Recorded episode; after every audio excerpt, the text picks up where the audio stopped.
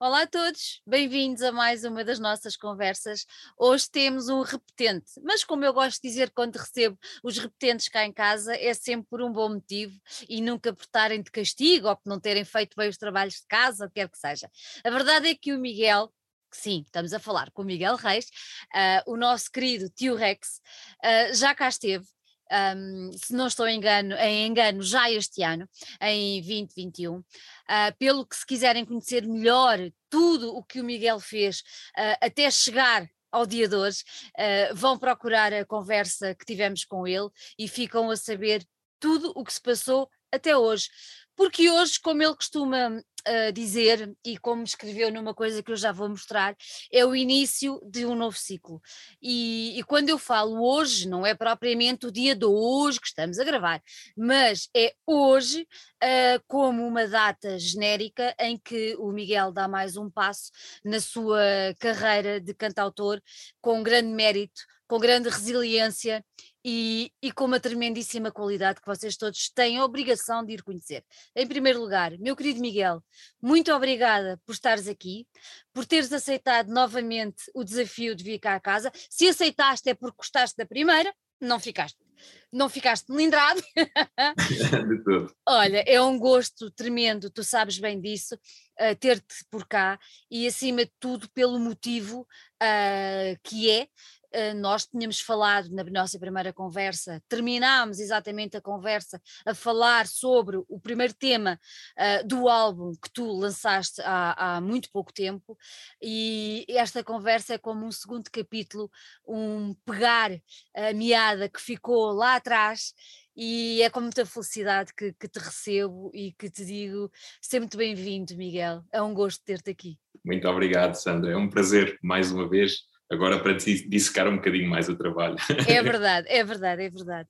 Olha, há uma coisa que, que nós falámos na, naquela nossa primeira conversa que eu tenho aqui apontado e que é a história que os discos acompanham um bocadinho a tua evolução enquanto pessoa, enquanto ser humano. Um, e eu gostava de saber, passado estes dois anos quase tão atribulados, tão estranhos que todos nós vivemos, em que ponto é que está a pessoa Miguel Reis? Olha, honestamente, agora que o disco saiu está um bocadinho mais leve. foi, foi, foi, um processo moroso, foi um disco, se calhar foi mesmo o disco que nos demorou mais tempo a ser feito. Uhum. Um, levou quase dois anos, não obviamente todos os dias, porque a pandemia impediu todos os dias e está fechado no estúdio, mas foi o disco que demorou mais tempo a fazer. E por um lado é isso que eu sinto, finalmente está cá fora, porque o disco já tinha sido pensado há muitos, há, há se calhar cinco anos, o início, os processos, os conceitos já foi pensado há algum tempo e começou a ser trabalhado ainda em 2019.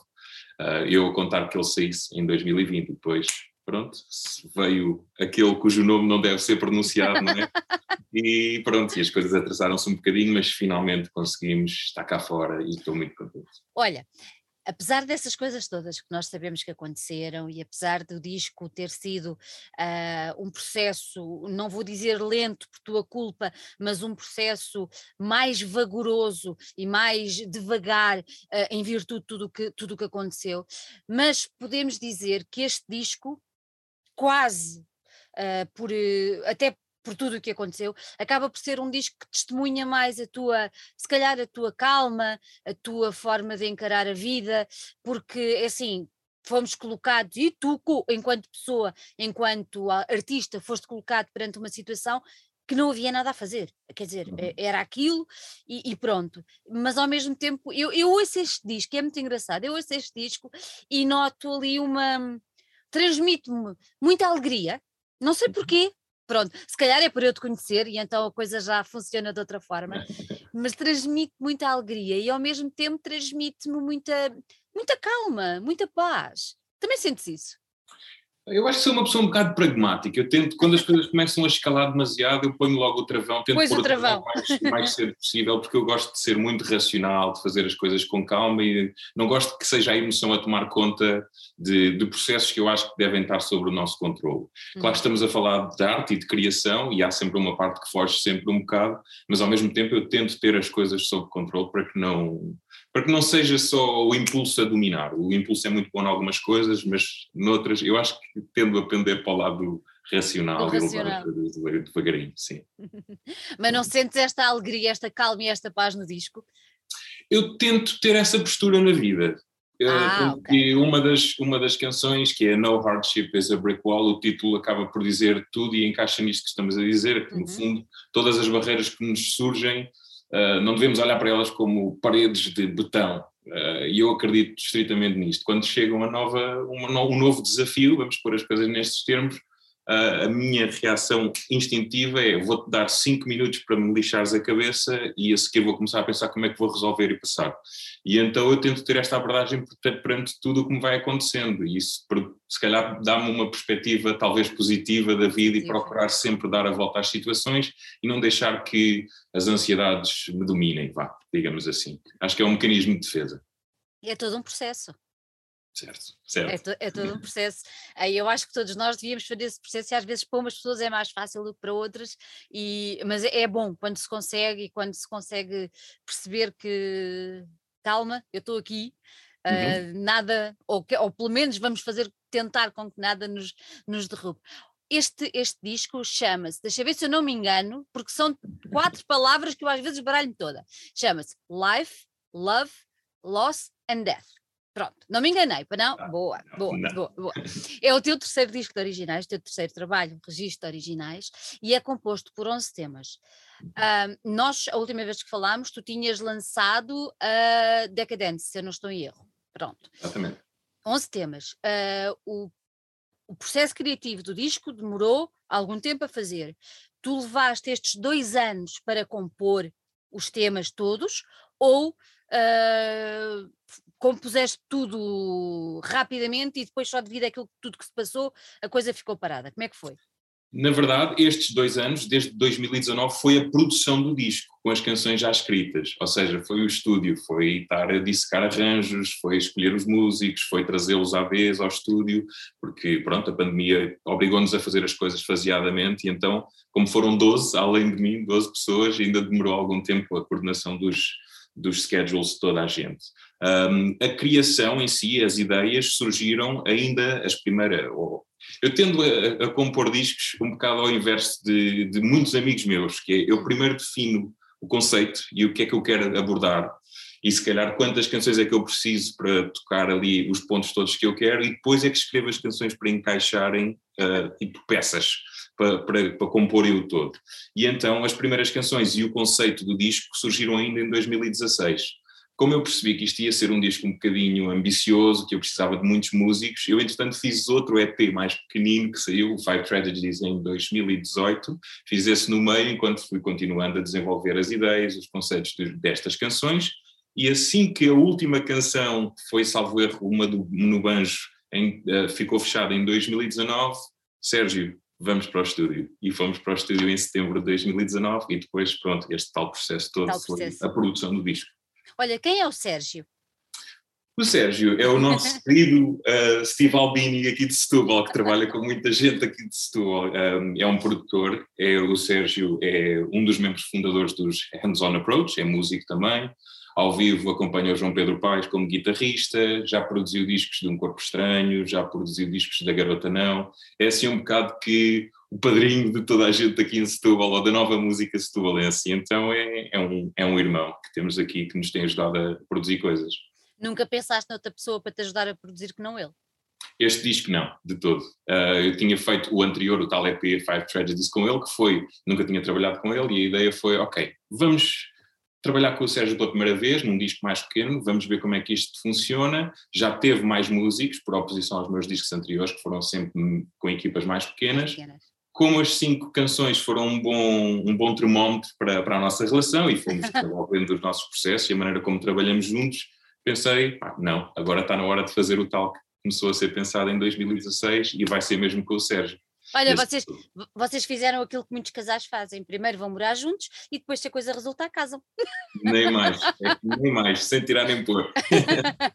Não, foi um belíssimo, um belíssimo casamento. Um, tu já referiste aí que foram vários músicos que, que participaram no disco. Uh, uhum. Eu gostava que foram 12 além de ti, se eu não estou em erro. Uh, Fala-me fala um bocadinho, quem é que são eles, quem é que foram eles e que participação é que tiveram no disco? Uhum. Então, a nossa banda base, com que eu me apresento quando dou concertos um bocadinho maiores, em palcos maiores, em festivais, a banda base já é a mesma há alguns anos. É o Diogo Souza na bateria, que é baterista em Molinex, em quarto quarto, já teve com a da Chic, está com a Garota Não, é assim um gajo que tem 10, 15 projetos ao mesmo tempo, é um miúdo fora de série, já está connosco há uns anos. No baixo, Bernardo Pacheco Pereira, está nos Dalva, está nos Della Mota, também é tudo malta daqui da zona, tudo prata da casa setubalense. Um, no piano, a Marta Banza, a minha mais que tudo, com quem eu já trabalho também há muitos anos em todos os discos, e o Sérgio, o próprio Sérgio que produziu o disco e é o responsável pelo lap steel, pelas guitarras elétricas, quase todas do disco, e esta é a banda base. Esta está em quase tudo o que eu tenho feito quando entro em discos com banda e em concertos, obviamente. Depois veio a parte dos arranjos, onde eu comecei no meu exercício de. A, primeira coisa que fazemos quando gravamos as primeiras demos no, no, estúdio, de guitarra, de banjo e de voz, que são os esqueletos das canções, como eles uhum. saem da rua onde eu toco, no meio da serra, ou não sei o quê, quando isso está gravado, o que eu faço é trago, trago as canções para casa e faço o exercício de ouvir texturas e tentar perceber consoante a energia de cada canção e a mensagem que eu quero passar, que instrumentos é que ajudam a explicar a, a dinâmica e a textura da, da mensagem, digamos assim. E ao fazer isso, comecei a ouvir em algumas canções sopros, foi o caso do, do Zé Miguel Zambujo, que toca clarinete e saxofone, já participou também connosco outros discos, e do Ivo Rodrigues, com a trompete, eles são ambos de uma banda impressionante aqui de Setúbal que se chama Lucence, Jazz Fusion, é muito, muito boa, os sopros, depois, acordeão, Nuno Carpinteiro, outro autor aqui da nossa, da nossa cidade de Setúbal, também tem um projeto a solo. Violoncelos, Sandra Martins, que tem uma entre muitas outras coisas, o projeto principal dela é a Caixa de Pandora, um, e tra também trabalha com a Carolina Deslandes, salvo erro. Assim, é muita, muita gente. Eu espero não estar a esquecer de ninguém. Ah, contrabaixo, a Vitor Coimbra, que toca com Mazgani. Uh, pá, pronto, é a prata da casa, no fundo. Uh, tem, somos tem, muito. Além, além de, de, São muitos músicos, mas o engraçado é quando se ouve o, o disco. Um, é, é, é, é uma riqueza de, de, sons, não é? Até tu, tu, referiste aí instrumentos que eu acho absolutamente incríveis e, e que trazem este, uma, as tais camadas a cada uma das músicas. Uh, é assim, no, nós costumamos dizer, e já da outra vez falávamos, que tu compões muito entre o folk e, e o rock, não é? Uhum. Há ali, há ali essa, essa coisa. E achei piada agora quando tu falaste uh, tocar na rua ou na serra. Está certíssimo entre o folk e o rock. O rock é mais citadino, não é? A serra é mais, é mais folk, nem, uh, mais. nem mais. Mas é engraçado porque ao ouvir, ao ouvir o disco e. Hum, é, é, essa, essas participações, essas camadas de, de, sons que tu vais, vais colocando em, em, cada uma, em cada uma das músicas é uma, um, uma riqueza de, de, de, harmonia que, que, que, está muito bem conseguida. Tá, tá, Tão bom, muito obrigado. Está muito, está muito, está muito bem conseguido. É uma. É que, é que é mesmo, é, percebe-se, percebe-se que há lá aquela, aquela, aquela coisinha base de tu com a guitarra ou com o banjo, está lá. Uhum percebe-se isso muito bem, mas depois percebe-se como um, um, um, delicioso bolo, vais pondo e vais pondo e vais pondo, e no final fica muito bonito. Tão bom, muito obrigado. Eu fico contente que isso passe para fora. No fundo, eu também já, em discos anteriores, eu já tive aquela experiência de ser o cantautor só com a guitarra, só com o banjo e um ou dois elementos. Exatamente. E eu achei que este disco e estes conceitos e esta, este tal ciclo me pedia uma coisa um bocadinho mais cheia. E por causa disso, e por causa da minha opção em achar que a música deve ser tocada por pessoas e por instrumentos, eu não tenho nada contra a música eletrónica, mas no meu projeto eu estou a tentar aos poucos evitar ao máximo tudo o que seja tocado no computador ou com teclados digitais, para que as coisas soem ainda mais humanas uh, e se mantenha um bocado aquela, na minha opinião, aquela tradição de que a música é para ser tocada por pessoas. Eu acredito na, na, na parte mecânica da música. E então neste disco não há praticamente nada digital. É tudo instrumentos, é tudo acústico, ou, lá está. Tentámos que isso ajudasse a, a, a humanizar ainda mais o uhum. som do disco. Uhum. Olha, há, há, pouco falavas por causa da dificuldade de, das gravações e até conseguir os timings e toda a uhum. gente. Como é que vocês fizeram isso? Vocês gravaram todos em estúdio? Houve aquela coisa de, de gravar? Ou gravaram uns uma vez, outra vez? Como é que foi? Só para o pessoal perceber o quão difícil é juntar esta gente toda para fazer um disco tão bonito como este. No fundo, foi um grande jogo de cintura. Olha, vamos começar pelas baterias. A secção rítmica, a bateria, foi gravada na Casa da Cultura de Setúbal, que tem um estúdio aqui em Setúbal. Nós alugámos o estúdio, fomos para lá com o Diogo, o primeiro de todos, pumba, a bateria está fechada. O Sérgio tem um estúdio em casa. Uhum. Uh, guitarras, alguns dos pianos e baixos, também, ou seja, a tal banda base, a banda, banda inicial, base. foi tudo gravado na casa do Sérgio. Entra a pandemia. A casa do Sérgio tem uma esposa e uma filhota não podemos estar a meter malta assim sem mais nem menos a entrar e a sair pois todas é. as semanas. Basicamente, um, arranjámos uma alternativa que foi alugar. Eu não, o Sérgio e o Nuno Carpinteiro do acordeão, eles alugaram um espaço para ensaio e para captações individuais, onde nós conseguimos chamar à vez cada um dos músicos para vir fazer a sua parte. Ou seja, este não é um daqueles discos Abbey Road em que está toda a gente no estúdio ao mesmo tempo Exatamente. a tocar ao mesmo tempo. Por outro lado, também uma das melhores críticas ou, ou, opiniões que eu ouvi sobre o disco é impressionante como é que o disco soa tão coeso, tendo em conta que nunca tiveram dois músicos ao mesmo tempo a tocar. Isto diz muito sobre a qualidade deles enquanto e o talento deles enquanto intérpretes e executantes. Eles são todos impressionantes. E conseguimos aqui um pequeno milagre de fazer isto soar coeso, nunca estando duas pessoas a tocar ao mesmo tempo. Era exatamente isso que eu queria que tu explicasses para chegar exatamente a essa conclusão, porque quem ouve o disco, uh, as tais camadas, as tais. Uh, uh, não percebe, não percebe nós parece que estamos numa sala e estamos, estamos a ouvir-vos todos ali, estão todos uhum. ali juntinhos, o que, é, o que é, acaba por ser, passar, por ser muito bonito. Tu há bocadinho falaste na Marta, na tua mais que tudo, ela também empresta a voz, não é? É verdade, a Marta também canta no disco, além dos pianos e de algumas teclas, alguns Hammonds e uns tecladinhos assim à antiga, a Marta canta no disco também, sim, e tem cantado nos últimos todos. E tem cantado nos últimos todos, sim senhora. Isso é tipo equipa que ganha, não, não se mexe essa que é essa, nem mais. É verdade. uh, já temos uma relação, pronto. Obviamente que a musical já temos há, há uns anos, foi assim que nos conhecemos, foi a tocar juntos.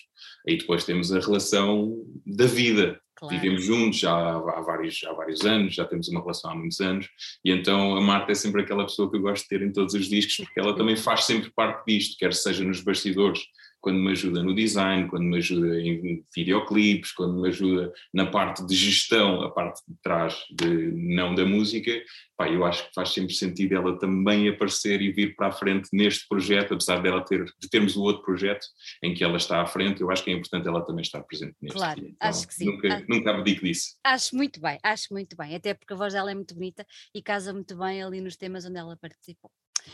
Eu tenho estado para aqui a falar, blá blá blá blá blá blá, do disco, ah, já disse que é muito bonito, muito bonito, mas é assim, o disco não é só bonito a ouvir. Este disco é bonito a ver. Pronto, então é assim. Ele vinha com uma cinta que eu vou mostrar. Isto tem que se mostrar, porque isto é uma peça, uma obra de arte. Pronto. Ele vinha com, este, com esta cinta, que eu espero que vocês estejam a ver, que eu tive que tirar. Já tirei. E depois vai. Deixa eu ver se não me cai nada a capa. Uhum. Não está ao contrário, pessoal, é mesmo assim. É mesmo okay? assim. É mesmo assim. Pronto, e depois nós abrimos. Ok. Eu vou desaparecer durante um bocadinho. Miguel, está-se a ver tudo? Está-se a ver tudo, está perfeito. e eu abro assim e depois ele continua com as letras, não é? Uhum. Temos o songbook aqui as letras todas das canções, é, é, tipo uma concertina, um desdobrado. É isso mesmo. É só para me criar dificuldade a mim, por isso é que é, Miguel... isso, não é nada, não é nada prático. Por isso é que o Miguel fez assim, pronto, ok? Para mostrar num vídeo é super. Pronto, ok? Estão a ver? Assim, assim, ele depois fecha, tal, e depois, como isto ainda não acabou, vem aqui dentro a maravilha do disco. Está aqui, ok? Com um pormenor delicioso, que é. Deixa eu ver se eu consigo mostrar. Esta.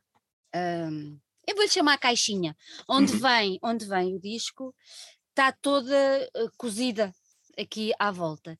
E está muito bonito, porque depois vê-se aqui as pontinhas, ou seja, isto é eu não sei se foi feito manualmente, já vamos saber isto tudo, mas a verdade é que isto parece mesmo um trabalho uh, manual. Pronto, está muito bonito. Depois continua aqui os agradecimentos. Eu vou mostrar tudo, os agradecimentos e depois temos o final. Pronto.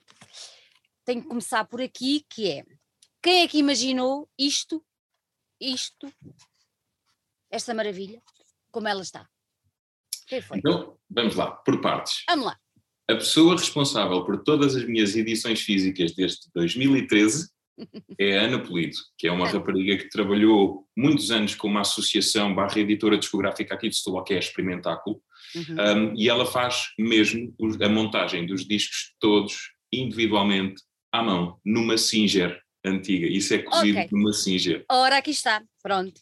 Ah, eu gostava tanto que as pessoas tivessem a noção e sentissem o, tato, é que é, é, é brutal. Ela fez um trabalho maravilhoso.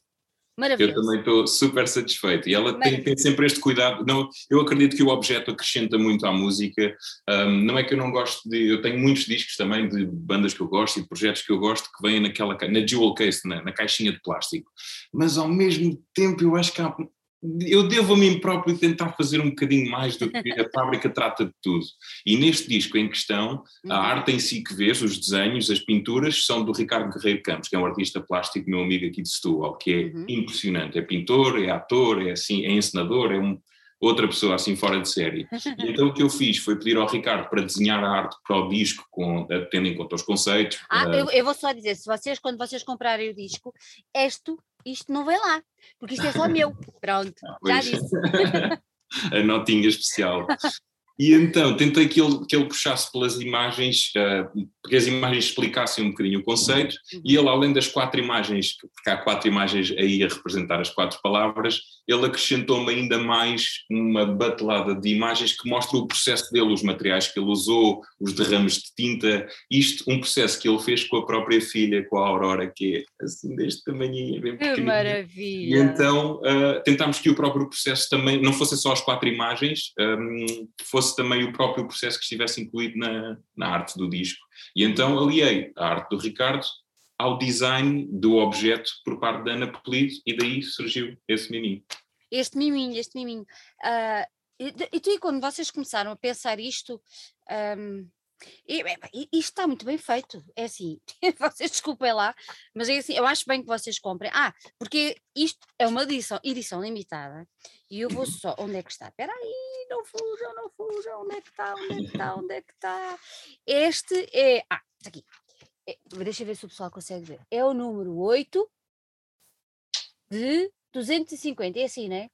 Exatamente. Pronto. Então é assim, quem conhece um bocadinho da arte e tudo mais, sabe que as serigrafias aparecem assim. Tem uh, numerado e tudo mais. Por isso, é assim, isto é mesmo uma obra de arte.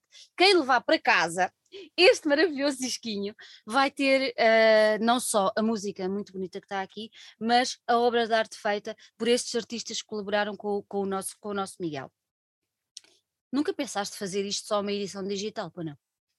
Não, nunca pensei fazer nenhum disco só em edição digital, honestamente.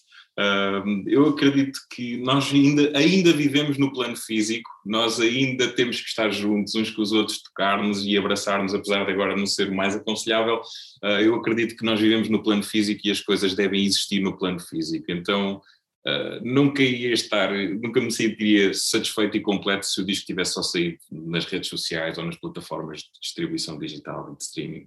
Um, há, sempre, há sempre uma vontade de que haja um artefacto a acompanhar a música. Que haja qualquer coisa, e isto não é qualquer coisa, mas que haja uh, um, uma, uma coisa bonita para ter, para ter entre mãos, uh, dá, dá logo outro. Eu estou fascinada, e tu sabes isso, eu, eu disse isto assim que recebi o disco, ah, estou uh, fascinada porque está tá mesmo muito bonito. Olha, nós falámos há bocadinho que o primeiro video, videoclipe foi o Decadence, e uhum. Hum, isto agora leva-me a uma curiosidade, que é assim: o disco tem 11, 11 temas.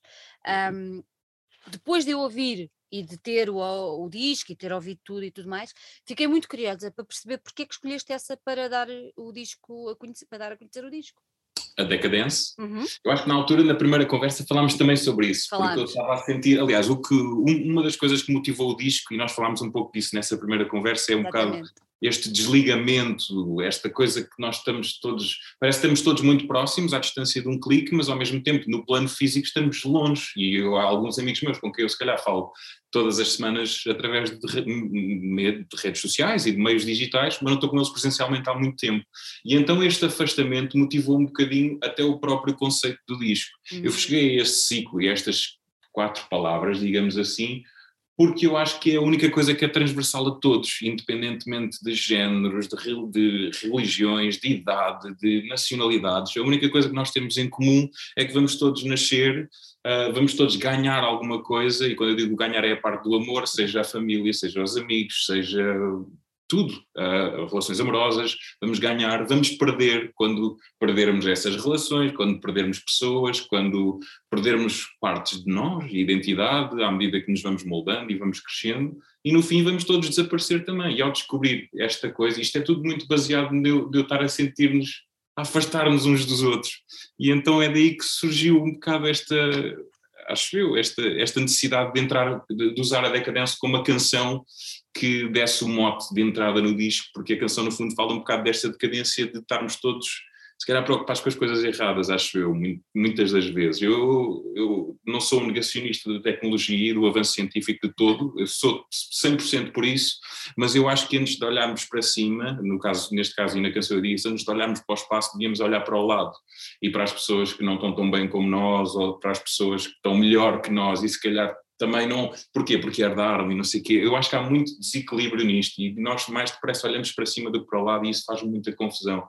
E então a Decadence é a canção que eu acho que melhor representa isso. É, é um bocado que a decadência humana criada pela, pela nossa maneira moderna de viver, não é? Pelos nossos consumos, pela maneira como nos fomos sempre encaminhando para o consumo e para o consumo e para o consumo e para o consumo, e isso está-nos a fazer esquecer que ao nosso lado está outra pessoa, às vezes, e então foi por isso que essa canção foi escolhida. Foi a meio da pandemia também, ainda não estávamos com muitos casos e, e pronto, foi essa a decisão. É, é isso mesmo. É bom, é bom relembrar a base que está, que está neste, neste Decadence, porque além do vídeo ser, ser muito bonito, nós na altura dissecámos este vídeo muito bem, uh, mas é bom lembrar não sejam preguiçosos, vão ver a conversa, mas de qualquer maneira fiquem já aqui com, com o alerta uh, de que lá têm mais informações sobre, sobre o Decadence. Depois, tu lançaste o My Village como um lyric video. Uhum. Um, tem graça porque depois da, da Decadence, não é? Tu dás aí mais ou menos a uh, o propósito, digamos assim, do, do disco. Uh, My Village uh, tem imagens, é um lyric video, tem imagens de Azeitão, que foi onde tu moraste durante um tempo, não é? Exatamente, eu cresci praticamente a vida toda em Azeitão. Nasci em Lisboa, mas muito, muito cedo, com dois, três anos vim para, para Azeitão e fiquei lá até aos 30 até há dois anos atrás. Só mudei mesmo para Setúbal há dois anos atrás. Então tive, vivi praticamente a vida toda rodeado daquelas fontes que tu vês, daquela, das montanhas, da, da Serra da Rábida, obviamente. De, e então tentei que isso fosse a explicação. Eu, eu, há uns dias alguém me perguntou ah, My Village é sobre azeitão, não é? Não é bem sobre azeitão. As imagens são de facto captadas em azeitão porque é ali que eu, a, a que eu chamo a minha village, mas eu ao mesmo tempo acho que estou a falar de qualquer aldeia, quer okay. que seja até a própria aldeia global. Um, ela, esta canção acaba por também ter uns pontos de contacto com a decadência, porque também fala um bocadinho da impessoalidade, da altura também fala um bocado daquelas conversas de café que dizemos que sim e assinamos às pessoas, um, mas no fundo, passado 10 minutos já nem nos lembramos o que é que ela disse, e então um, eu acho que há, há, há, que tentar, se calhar voltando até ao início da conversa onde falaste sobre a minha positividade e a tentar aceitar as coisas e lidar com elas, não nos sentirmos demasiado pesados por, esta, por este distanciamento, tentar antes que aquilo que nós possamos fazer para, para quebrar com esse uhum. distanciamento ou encurtar as distâncias, vamos tentar fazer isso aceitando mais ou menos que há coisas que também nós não conseguimos controlar, não é? são maiores que nós. Olha, e aqui a Marta também teve um papel, não foi? Nem mais. A Marta é uma fotógrafa de excelência, então, como são tudo imagens estáticas, decidimos, vamos fazer aqui uma coleção de vários quadros de vários sítios em Azeitão e a Marta é que filmou tudo. Olha, nós já dissemos que o disco é composto por 11 temas. Deixa eu ver aqui. Isto nem é preciso cábulas, está aqui tudo. Está tudo. Está tudo. O disco é composto por 11 temas. Um, começas com um, um prelúdio e depois passa, acabas com um, um postlúdio. Uhum. Vamos dizer assim, que não existe, mas pronto, tudo bem. Um, isto para te perguntar, é uma história ou não? No fundo, acaba por ser, porque é um ciclo, não é? Eu estou, vai-se sentindo a passagem de, da vida para o amor, para a perda e para a morte. No fundo, há uma cronologia no disco. Exatamente. E essas duas canções em particular são uh, canções que eu tentei quebrar um bocado a quarta barreira. Uhum. Falar diretamente para quem está a ouvir o disco no momento em que a pessoa mete pela primeira vez o disco no leitor ou, ou põe play no Spotify ou quer que seja. A ideia é este ciclo é meu, mas também é teu se tu quiseres. Por isso estou a falar para ti. Então o prelúdio fala um bocadinho sobre isso. É umas boas-vindas, vamos entrar. Quem estiver disposto a entrar é mais que bem-vindo, a ideia é mesmo essa. E no fim é quase que um agradecimento por ter partilhado a viagem connosco e agora faz qualquer coisa com o que acabaste de ouvir. No fundo é um bocado o quebrar da quarta parede. Eu nunca tinha feito isso, eu geralmente não escrevo canções diretamente para o ouvinte, mas essas duas, o prelúdio e o pós-lúdio, ou pós-lúdio, não sei se... não interessa, não interessa. em português. Inventámos, inventámos, uh, não existe inventámos. o prelúdio e o pós-lúdio são canções diretas para quem ouvir o disco de princípio ao fim, que é uma das coisas que a mim me dá mais prazer, eu gosto muito de ouvir discos de princípio ao fim. Exatamente. Mais temas individuais. E então Exatamente. é a nossa maneira de abrir e fechar a história. De abrir e fechar a história. Então o que é que aconteceu no dia 22 de fevereiro de 2001? Ah, esse, esse mistério, esse uh, vamos lá, esta é um bocadinho pesada. Um, essa canção está na está a meio do disco, é a que faz a transição entre o amor e a perda. E, a bem dizer, uma das minhas maiores influências uh, é um senhor que já morreu, guitarrista que se chama John Fahey, um, que morreu nesse dia. E então ele está na transição entre o amor, por ser uma inspiração, por ser um gajo que eu admiro e que viveu muito mal, foi muito pouco valorizado a vida inteira, e isso foi o dia da morte dele, e então ele está na transição entre o amor, por causa da devoção e da, e da, da admiração que eu tenho por ele, e a perda porque foi efetivamente o dia em que ele nos deixou. E acho que este tipo de pessoas têm que ser lembrados. Há muitos casos de músicos que até aquela história do Rodrigues por exemplo que fizeram ah. o, o, documentário há muitas pessoas que passam por este processo de, de, serem impressionantes e só quando morrem às vezes nem quando morrem são valorizados. E é então não é que tenha que ser eu a chamar a atenção para, para um monstro como o John Fahey, mas achei que seria um, o título indicado e o momento certo para pôr uma canção instrumental altamente inspirada na abordagem dele da guitarra de telhados. Então é a minha homenagem ao Fahey e é por isso que está aí, é uma instrumental a meio do disco de homenagem ao John Fahey. Muito bem. Eu acho que eh, tu deste o exemplo do Rodrigues e nós adoramos, eu adoro e adoramos mesmo cá em casa. Uh, que eu acho que é importante. Um, tu, tu, disseste, não, não me cabe a mim, ou quem sou eu para, uh, mas se um de nós fizer e se mais alguém ouvir, Alguém tem é? que fazer também, não é? É claro. isso, alguém tem que dar o pontapé de saída, senão o jogo não continua. É claro. preciso mesmo, mesmo isso.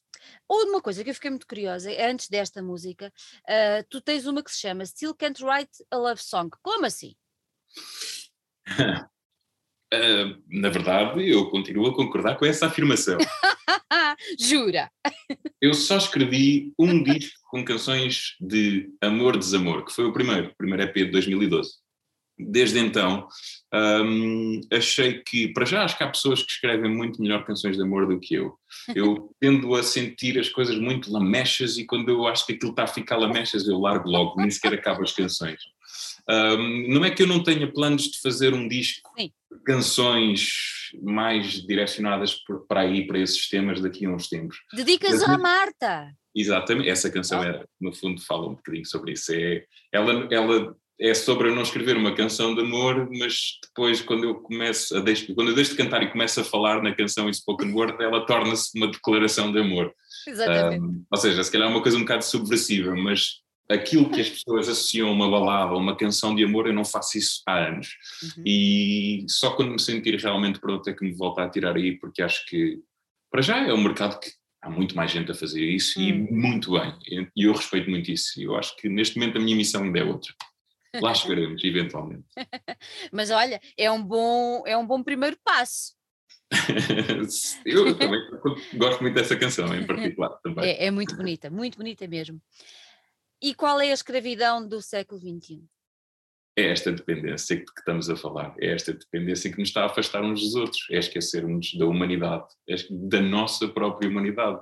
Estamos preocupados com Black Fridays e com, com, sei lá, com este tipo de coisas assim todas muito básicas. Não é, que, não é que elas não façam parte da nossa vida, também não quero ser aquele gajo que está sempre a queixar da internet, porque também não, isso não me define e eu não, não me identifico com, com ser o gajo que que está sempre a queixar e o velho do Restelo.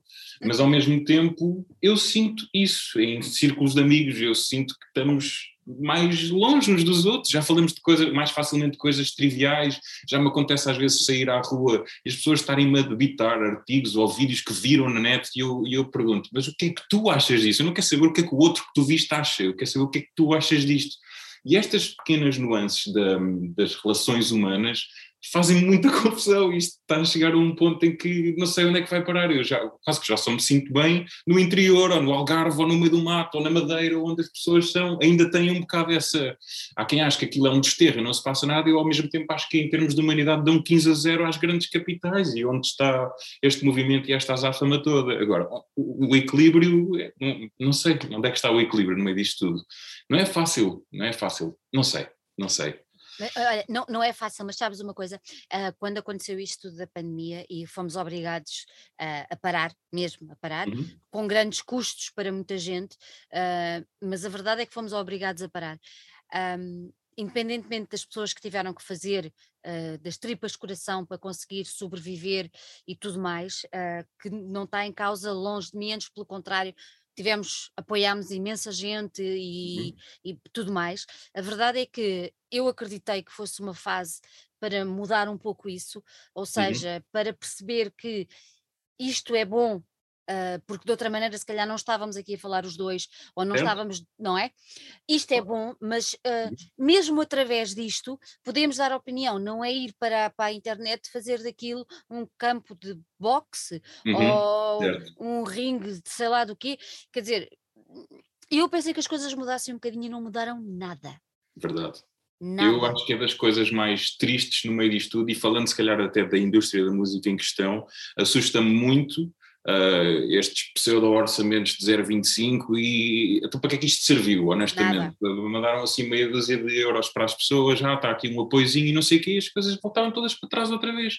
Honestamente, eu, eu sinto exatamente isso que estás a dizer, isto não serviu para nada, tão tanta coisa, a paragem, o mundo vai mudar, vai mudar? Não, não vai mudar coisa nenhuma, os lobbies estão aí à mesma e as pessoas continuam aos murros na internet, pá, sei lá, é o que eu digo, eu não sou negacionista, eu acho que a internet tem coisas muito boas e estarmos aqui a falar tal como tu dizes, isso é um bom ponto, não, há coisas extraordinárias no que isto permite, mas ao mesmo tempo não podemos deixar que seja o comodismo a, comandar também um bocado, ou o facilitismo a, mandar em tudo, temos que ser nós às vezes a ter o ímpeto de combater um bocadinho, nem que seja... ir estar com um amigo com, com quem não estamos há muito tempo, ou falamos pela net com um amigo e notamos que ele está com, olha, bora tomar um café.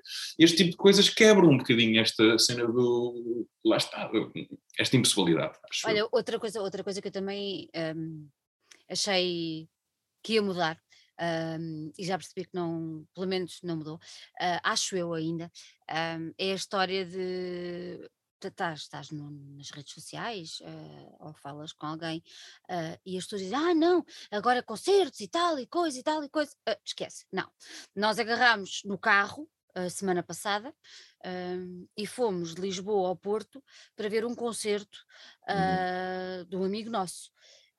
que é como se fosse família, como se fosse meu filho, é o melhor amigo do meu filho, mas fizemos, agarramos e fomos. E deu-me um gosto tremendo, porque tive com pessoas no Porto com, que eu só conheci pela internet durante uhum. a pandemia, mas a amizade que transbordou neste encontro pessoal foi de tal forma brutal e incrível.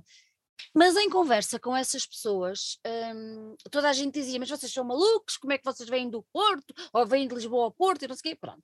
Mas isto demonstra, acho que demonstra muito aquilo que, que, que uma pessoa quer e aquilo uhum. que dá valor. Mas depois, em conversa com essas pessoas lá, com algumas dessas pessoas, chegámos à conclusão de que os concertos, alguns que já estão marcados, uh, outros que já aconteceram, as pessoas não vão. Não, não aparecem uh, há concertos com duas, três pessoas. Uh, quer dizer, então aquela vontade toda, aquela coisa toda, uh, onde é que isso está? É verdade, é outra das, das grandes questões que a pandemia deveria ter levantado e, na verdade, eu aí nesse ponto até não sei se não há uma cota parte de culpa nossa também, enquanto músicos, porque nós também ao querer dar às pessoas, aproximar-nos dela, ao querer dar-lhes coisas, nós fizemos muitos live streams, nós demos concertos gratuitos e isto cria um hábito nas pessoas, as pessoas habituam-se a não pagar e em não casa também têm mais ou menos a experiência do concerto e depois quando chega ao concerto está frio ou está uma nova estreia no Netflix ou não sei quê ou não sei o que mais e depois as salas de concertos que deveria ser onde a música realmente acontece e a magia se dá estão de facto vazias e a meio gás. É de facto triste. Eu não sei se é se é uma coisa geracional, se as pessoas estão a dar valor a outras coisas neste momento, provavelmente será, não digo eu. Uh, por outro lado, quando sai um novo filme, um filme da Marvel, aí já não há problema em encher salas de cinema e as yeah. pessoas todas, lá está, tipo, que, é não sei, não sei, isto é quem está a ver isto, nós não somos negacionistas, simplesmente gostamos de chamar a atenção para as coisas. Pronto. Sim, eu acredito que sim. A ideia também, isto é giro, é, é o que eu digo, nós vivemos no plano físico, isto é giro, é nós encontrarmos fisicamente e fazermos a coisa acontecer. O impacto de um concerto é muito maior do que vê-lo através de um ecrã, obviamente, ou até de ouvir um disco um, não, nas não é? plataformas ou no CD. Eu pelo menos acredito que sim, mas será que pode, por um lado, pode também estar relacionado com a nossa educação para o consumo, para a educação para a arte, que temos pouca no nosso país. Pois. Temos aqueles, aqueles dois aninhos no quinto e no sexto flauta de diesel isso, e pouco mais. Isso, isso levava-nos tão longe, Miguel. Os, a malta lá mais nórdica, da Alemanha, não sei o que, tem muito mais tem muito mais. de ir a concertos e de fazer coisas. É isso, e se calhar é um bocado cultural também, sei. É verdade, é verdade. Olha, quem é o Conrad Harvey? É, um, é um amigo, é um americano que está radicado cá em Setúbal também há dois anos, também coitado, fez a mudança para cá antes da pandemia e de repente, pum, agora estou fechado em Setúbal, em Portugal, o que é que eu estou aqui a fazer? Um, e ele é músico também, já teve, tem alguns projetos e conhecemos, quando ele chegou, começámos a partilhar o mesmo círculo de amigos, nós aqui em Setúbal, uh, os músicos dão-se todos muito bem, saem à noite juntos e então... É verdade, uh, eu sei disso cruzámos, cruzámos com o Conrad em 2019. Epá, estou a escrever um disco em inglês. Uh, e por que não pôr mesmo um americano? Já ele tem uma voz fora de série. Se eu sou grave, somos ambos barítonos, mas ele tem um tom ainda mais grave, mais grave. que o meu. Não, eu acho que pode ser uma surpresa ainda maior, em vez de que já tenha a Marta no registro cá acima, o Exatamente. meu barítono, e se eu vou buscar aqui o americano, ter um grave ainda mais grave que o meu, e com a pronúncia perfeita dele, e então fez-me sentido convidá-lo um, a escrever, ele próprio, ele escreveu a estrofe que participa, é a única canção que não foi escrita totalmente por mim, essa parte foi escrita por ele, e o desafio foi, olha, anda cá a fazer isto. e ele aceitou, ele aceitou logo? Logo, logo. Ele já nos tinha visto tocar informalmente, em algumas festinhas, umas coisas assim, em coisas privadas, e, e nós a ele também, e então criámos logo uma afinidade relativamente rápido, e então ele disse, vamos embora. Vamos e embora.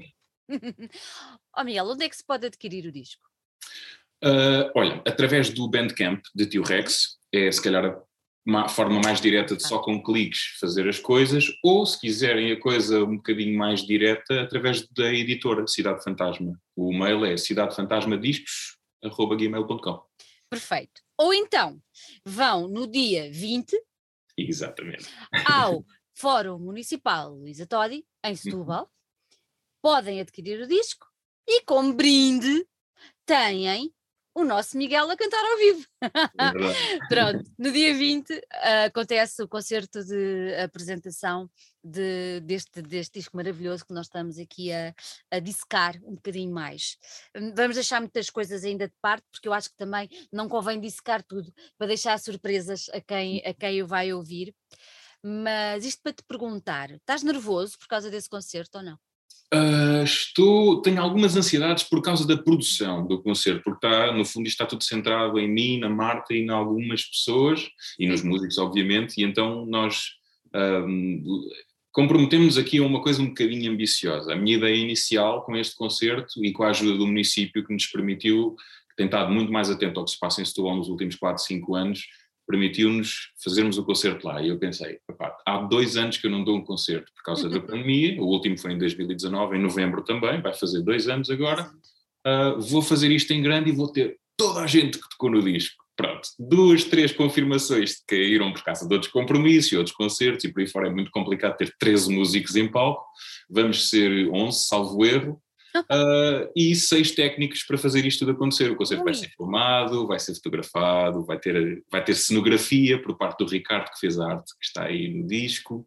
Vai ser uma coisa assim grande. E com isto vem, claro, alguns stresses de produção, a parte de preparar tudo, a luz, a, a própria cenografia. É muito exigente fazer com a prata da casa uma coisa que algumas pessoas fazem com dezenas de milhares de euros. No entanto, é com muito gosto que vamos estar a dar tudo no dia 20 para que a experiência também para quem venha seja única e especial. Eu posso garantir já a partida que este concerto não se vai repetir. Eu não consigo andar com mais 10 músicos para lá nenhum e 6 técnicos. Vai só acontecer aqui em Setúbal, é uma data única, depois daqui para a frente logo se vê o que é que conseguimos fazer. É, olha, tu, tu, disseste há pouco que vais ter a parte que o Ricardo também vai participar com, com a parte cénica e tudo mais. Uhum. Quer dizer que vai ser um, um, um, um concerto além da música. Sim. Não, reve não, reveles tudo. vai, vai haver umas surpresas, sim. Vai haver umas surpresas e que vão estar em colisão com a arte do próprio objeto que ele desenhou. Um, não me fez sentido ao mesmo tempo, já que estamos a ser ambiciosos, já que estamos há dois anos sem dar concertos, vamos fazer tudo em grande. E fazer em grande não é só ter 11 músicos, é também palco, é luzes, é o som, é tudo e mais alguma coisa. Então tentámos chegar a tudo e fez-me todo o sentido convidar o Ricardo, que, sendo pintor, uh, olha, queres desenhar o palco? Eu, ah, quero desenhar o palco, vamos embora. E ainda hoje estive com ele a pintar umas telas. E não posso dizer muito mais. Não digas. A malta tem que ir ver, tem que ir é ver. Isso, é isso mesmo. Olha, já estão bilhetes à venda, suponho, ou ainda não? Já, a bilheteira, tá, estamos na BOL, na bilheteira online, bol.pt. É fácil, é só escrever teu Rex e aparece logo. Muito bem. Antes de irmos embora, diz-me só uma coisa. Eu acho que já sei qual é a, a resposta, mas pronto. Estás feliz? Estou, agora estou bem feliz. Tanto tempo fechado em casa, finalmente o disco saiu, as pessoas estão a comprar, estão a dar bons feedbacks, claro que estou feliz. Agora estou, só estou um bocadinho ansioso porque ainda há muita coisa para fazer até ao concerto, mas acho que naquele momento em que entramos em palco isso desaparece tudo e as coisas tornam-se todas. Desaparece tudo. Yeah. Oh, Miguel, e quem não puder, com grande pena, tenha certeza, ir ao concerto do dia 20, já tens mais datas ou ainda não? Tenho. Uh, não sei essas posso revelar já. Pronto, então vamos fazer assim. Como o Miguel não pode revelar, toda a gente que está a ver esta, esta conversa vai-me prometer que vai seguir o Miguel nas suas redes sociais, que é para saber exatamente quando é que o Miguel vai tocar e onde, que é para terem a oportunidade de ouvir estas 11 canções, um, se calhar mais algum perlim-pim-pim ali pelo meio uh, de, de, de, surpresas uh, pelo Miguel, mas uh, é mesmo isso, seguir as redes sociais para saber onde é que o Miguel vai estar depois do dia 20, mas quem puder, por favor, vá até Setúbal e encha aquele auditório muito bonito e ouça e veja e sinta uh, este, este disco, porque vai, vai, vai certamente valer a pena. E acho que é uma boa desculpa para vir comer um choco frito e beber moscatel também. Má nada, má nada. Miguel, meu querido, gostei muito de ter aqui mais uma vez ao vivo e a cores. Dou-te os parabéns pelo trabalho, está muito bom, está muito bonito a todos os níveis. Ah, só, ele só não cheira. Da próxima vez tens que ter, tens que ter cheiro. É só a única coisa que está a faltar. Já é. temos um disco feito em ganga, já temos este agora em papel mate, já temos outro em cartão, falta cheiro. Exatamente. Olha, um... vou manter, vou manter. um grande beijinho para ti, um, um, um abraço forte a todos os músicos que colaboraram contigo, um beijinho especial à Marta e que dia 20 seja, o, não vou dizer o culminar, mas o consagrar uh, deste ciclo que agora começa e que, e que aconteçam muitos dias 20, como aquele que vai acontecer em Setúbal. Um grande beijinho. Muito obrigado, Sandra. Um beijinho muito grande, Miguel. Obrigada. Beijinhos, obrigado.